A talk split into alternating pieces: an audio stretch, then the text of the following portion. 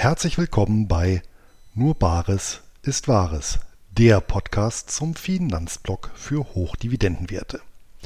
Heute mit einer Rezension und zwar des Buchs Auswege aus der Staatsschuldenkrise, eine Untersuchung verschiedener Optionen anhand historischer Fallbeispiele von Christina Anselmann. Das Buch hat 248 Seiten, kostet 22,80 Euro und erschien im Jahr 2012 bei Metropolis. Ich kann mich noch gut an die Sommeraufenthalte der 1980er und 1990er Jahre in meiner spanischen Heimat erinnern. Im zerklüfteten Nordwesten jenseits der industriell wie touristisch pulsierenden Zentren waren und sind die Löhne traditionell niedrig und die Arbeitslosigkeit hoch. Zahlreiche befreundete Familien suchten ihr Glück in der Ferne und berichteten seinerzeit von den hervorragenden Chancen und dem kommoden Leben im kulturell wie sprachlich eng verwobenen Venezuela. Eine Generation später hat die dem demokratischen Sozialismus verpflichtete und seit 1999 amtierende Regierung den einzigen Hoffnungsträger Südamerikas, in dem Wohlstand nun wieder in Kalorien gemessen wird, an den Bettelstab gebracht.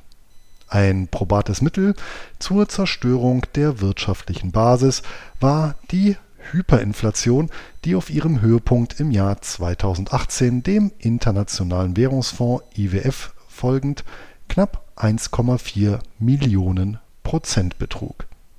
Die Regierung ließ die Druckerpressen rotieren, um den gigantischen Geldbedarf infolge der aufgetürmten Zahlungsversprechen und Verpflichtungen zu decken. Weiter südlich, bezeichnenderweise am Rio de la Plata, Spanisch für Silberstrom, entschied sich die Regierung im Jahr 2002 für einen alternativen Refinanzierungsansatz. Zuvor erwies sich die ökonomische Entwicklung Argentiniens als die Leitversion von Venezuela im Zeitlupenformat.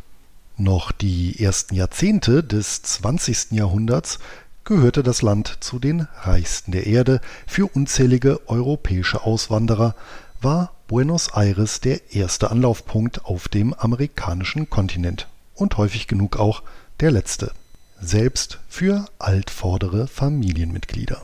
In den schmalen Gassen des Hafenviertels vermengten sich die melancholischen Melodien der Einwanderer mit den einheimischen Rhythmen zum Tango Argentino, ein Zitat trauriger Gedanke, den man tanzen kann. Zitat Ende.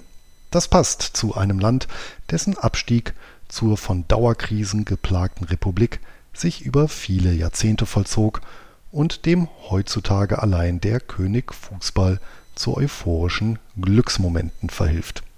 Auf dem internationalen Parkett finanziell ausgetanzt hatte Argentinien schließlich zum Jahreswechsel 2001-2002, als Adolfo Rodríguez Saas im Zuge seiner fünftägigen Präsidentschaft die einseitige Einstellung des Kapitaldienstes auf die Staatsschulden erklärte.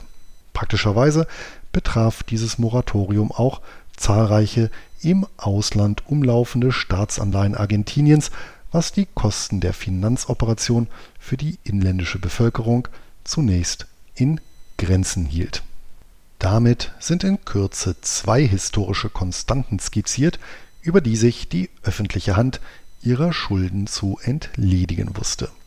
Genau solche Konstanten sind der Gegenstand der vorliegenden Publikation. Tatsächlich handelt es sich hierbei um die Bachelor-Thesis einer Absolventin der Wirtschaftswissenschaften, die völlig zu Recht ihren Weg in das Publikationsverzeichnis eines ökonomischen Fachverlages gefunden hat.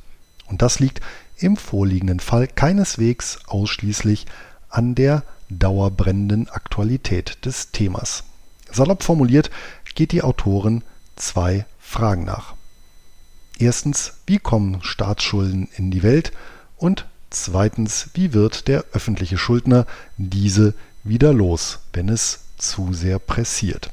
Was die erste Frage angeht, streift Anselmann zunächst die gängigen Legitimationstheorien der Staatsverschuldung wie Konjunkturglättung und Lastenverteilung, um anhand des Datenmaterials für die Bundesrepublik Deutschland den politischen Prozess Stichwort Wählerbestechung als eigentlichen Wegbereiter der Schuldenspirale zu überführen. Wie man die einst gerufenen Geister mit welchen Folgen wieder los wurde, exerziert die Autorin anschließend anhand folgender historischer Archetypen exemplarisch vor. Deutschland nach dem Ersten und nach dem Zweiten Weltkrieg, USA und Großbritannien zwischen 1945 und 1980 sowie, siehe oben, Argentinien ab 2002. Insgesamt destilliert sie fünf Faktoren heraus, die meist in Kombination angewandt stets eine öffentliche Verschuldung selbst in mehrfacher Höhe des Sozialproduktes zum Implodieren respektive Abschmelzen brachte. Erstens Inflation, zweitens Wirtschaftswachstum, drittens Finanzrepression, viertens Haushaltskonsolidierung und fünftens Zahlungsausfall auf inländische wie ausländische Forderungen wen der notwendigerweise akademisch gehaltene Duktus sowie die eine oder andere plakatierte Lehrbuchweisheit nicht schreckt, erwirbt mit dem vorliegenden Werk eine akribisch zusammengestellte Datensammlung sowie hervorragende historische Aufarbeitung zum Thema. Das Buch liefert ferner eine Blaupause für den nicht nur in Euroland eingeschlagenen Weg über Basel III und Bankenregulierung, die Änderung der Rahmenbedingungen für die Kapitalanlagen der Versicherungswirtschaft sowie die Zentralbankpolitik im Eurosystem einschließlich Modern Monetary Theory des Schuldenproblems Herr zu werden.